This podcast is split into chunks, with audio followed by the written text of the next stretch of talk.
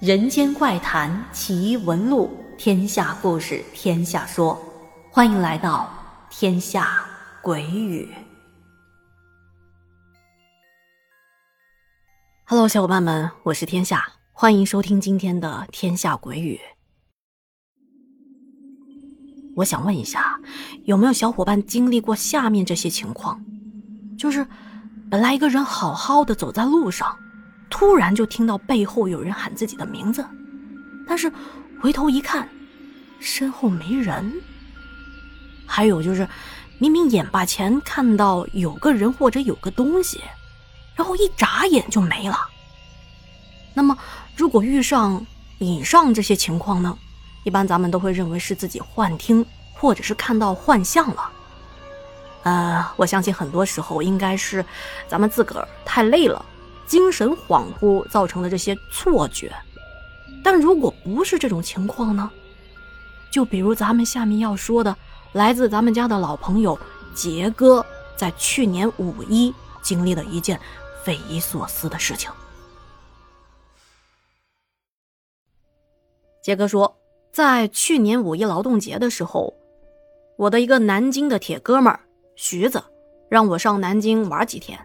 说是好几年没见到我了，特别的想我，而且从苏州到南京坐高铁的话也就两个多小时。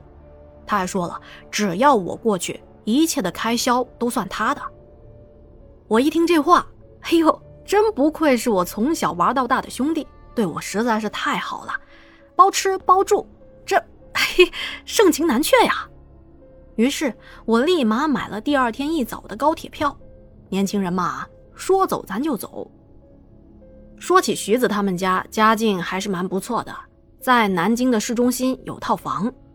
而且虽说这一次是他请我去玩，是他破费了，但是朋友嘛，有来有往。等他下次来苏州玩，我再好好的招待他也是一样的。在临出发前的一个晚上，徐子发了好几个酒店的信息让我选，说这几个酒店呢地址都不错。环境也都挺好的，喜欢住哪个告诉他，他来帮我订酒店。由于他的母亲在上个月生完二胎，正在家里坐月子，所以不方便让外人住在家里。最终，我在他提供的这些酒店中选了一个中等档次的，毕竟也不好意思让人家花太多的钱嘛。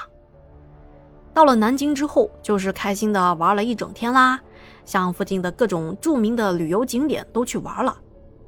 晚上和徐子在外面吃完饭，已经是十点多了，我就跟徐子说：“啊，这时间也不早了，咱就早点回去睡觉，养好精神，明天早上早点起来再接着嗨。”徐子怕我不认识路，非要送我去酒店。我说：“哎呀，没事儿的，这不有导航吗？就这点路，我还会迷路不成？哎，你早点回去吧，省得你妈妈晚上念叨你。”徐子还是有些不太放心，还嘱咐我。哎，行行行，那你路上小心点啊！有什么事就给我打电话。当时我一边朝着酒店的方向走，一边还吐槽他呢：“嘿，你个大老爷们怎么整的跟小姑娘一样扭扭捏捏的？哎，赶紧回去吧！放心好了，铁子，没事的。那我先走了啊。”徐子帮我订的这家酒店的客房在四楼，整个酒店是一个公寓楼改造的。进到这家酒店，我的第一感觉就是压抑。虽然酒店开着不少暖色的灯光，但就是进去之后感觉不太舒服，有一些闷闷的。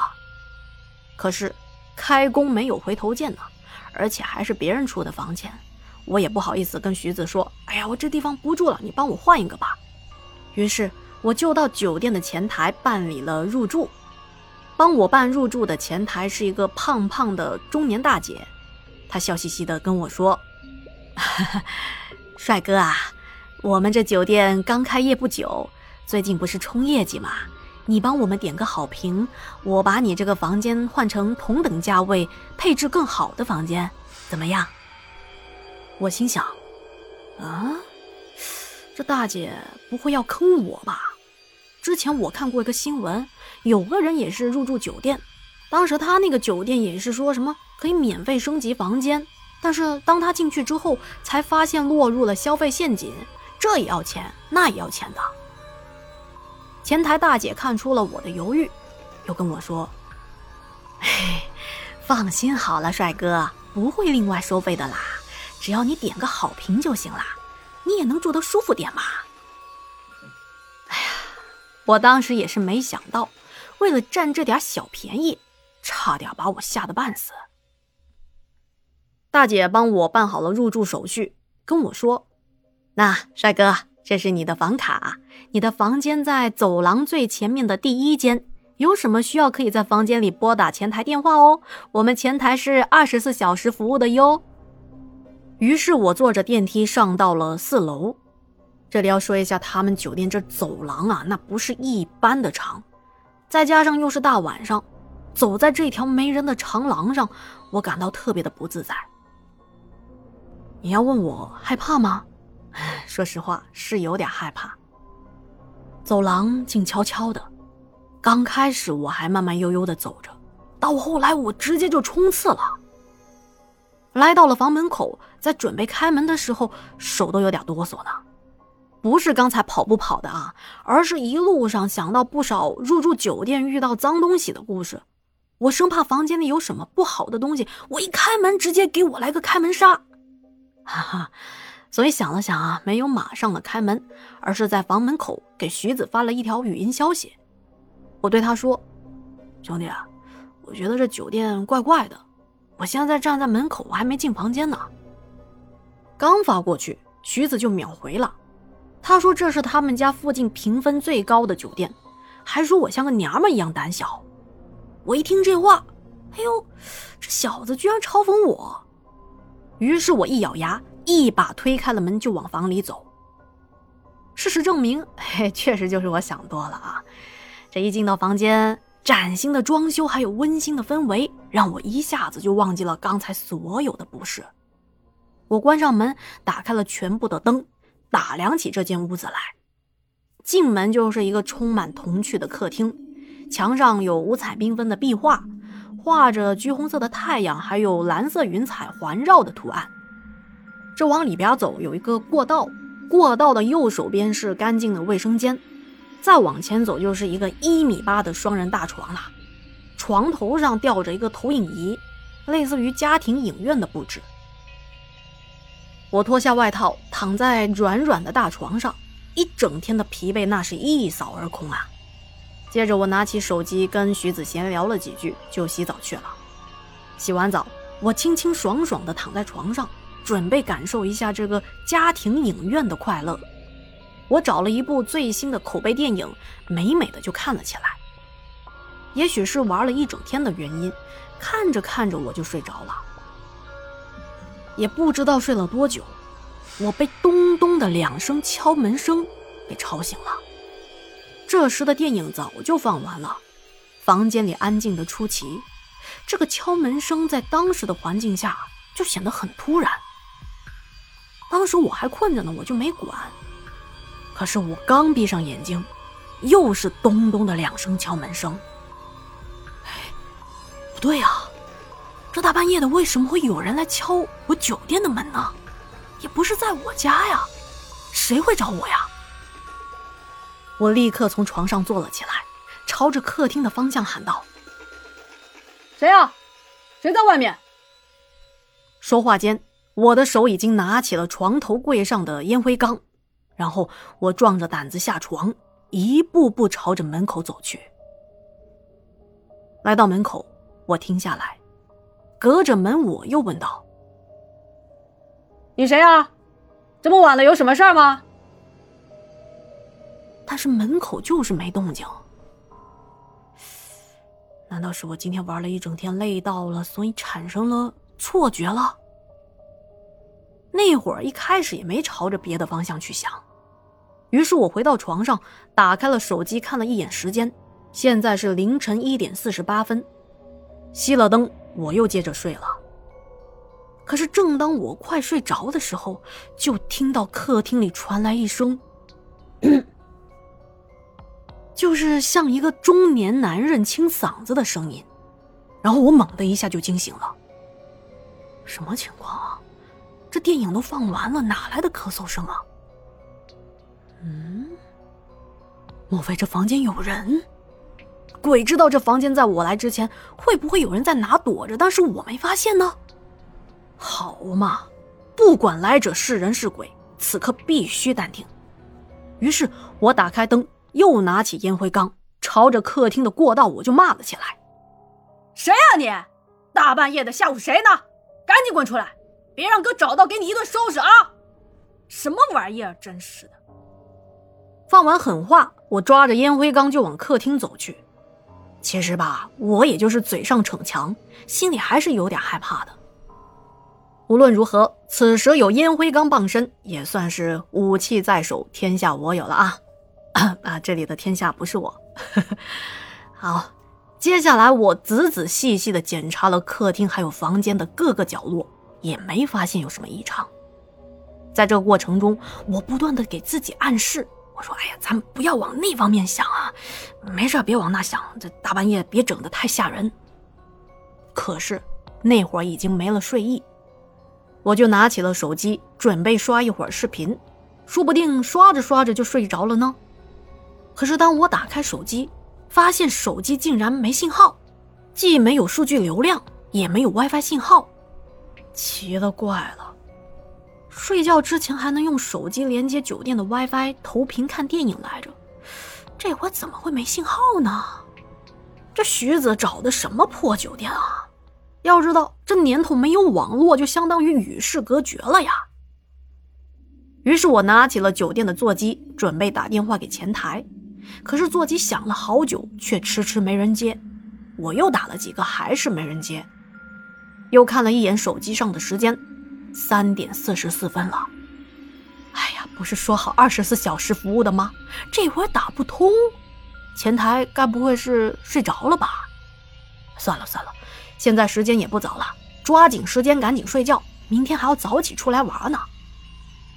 我嘛也是心大，刚才的事情就全当是自己的错觉了。没想到我刚闭上眼睛，就听见贴着我耳边传来了又是 的一声，依旧是那种中年男人的咳嗽声。这一声我甚至听得出来，是带着一点。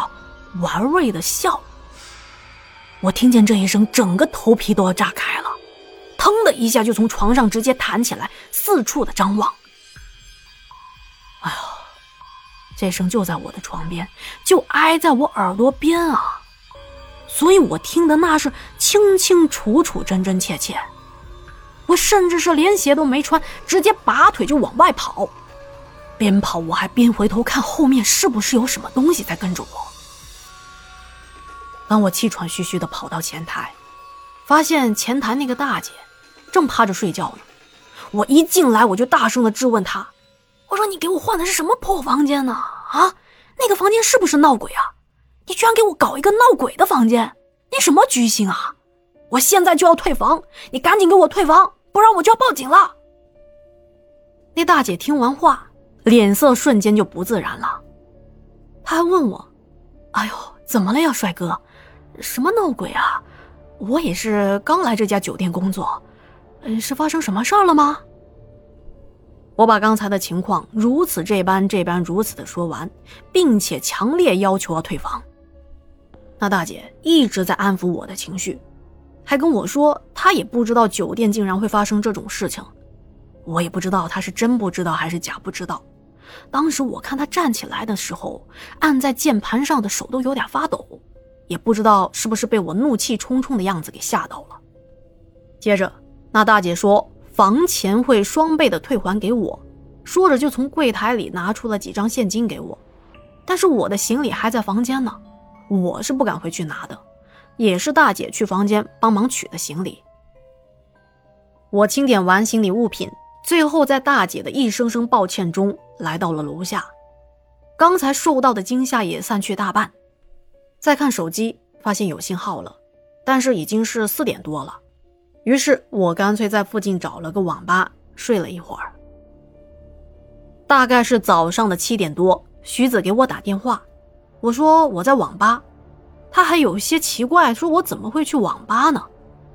我说咱见面再说吧。于是我们就约在一个早点店见面。见面之后就把昨晚遇到的事儿全跟他说了。我说：“徐子啊，我顶不住了，我现在感觉我走路都是轻飘飘的，我可能不能陪你继续玩了，我得马上回苏州缓一缓。”徐子见我整个人只是过了一晚上，竟然变得格外的憔悴，也没有多做挽留。于是我上午买了票，就回到苏州去了。过年的时候，我给徐子打视频电话聊天，聊到这件事情，徐子跟我说：“哎呀，真是不好意思，上一次邀请你来南京玩，结果让你遇到这种事情。毕竟那个酒店也是我帮你订的，我得跟你道个歉。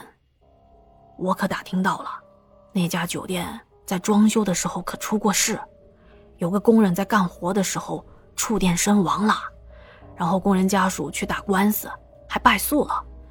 据说是因为这个工人承揽了酒店的装修，但是自己在干活的时候又没有做到安全施工，所以才会触电。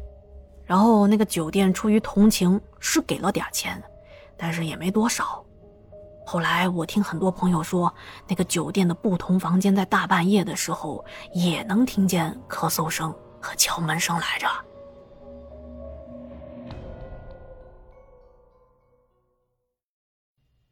好的，以上就是杰哥为咱们带来的非常精彩的一期故事了。再次感谢杰哥的分享和投稿哦。那么话说回来，杰哥遇到的到底是错觉，还是来自另外一个维度的现实呢？欢迎您在评论区发表您的看法，咱们来一起讨论。今天还有一件事情哦，不知道各位还记不记得，加入洗米团的朋友是可以在节目送出生日祝福的哟。今天也是咱们故事的主人公杰哥的生日，您可能不知道，杰哥续费了天下的三年洗米团哦，可以说是天下鬼语的铁杆听友啊。杰哥这么支持天下，天下无以为报，所以在这里祝杰哥身体健康、平安幸福、长路可短，愿你能为自己奔跑，永远快快乐乐。好的，那今天的节目就到这里啦，感谢您的收听和陪伴。要是觉得天下故事讲的还不错，别忘了点赞、留言和转发。如果有月票的话呢，还请小小的投一下月票，天下在这里不胜感激啊。那下期再见喽，晚安。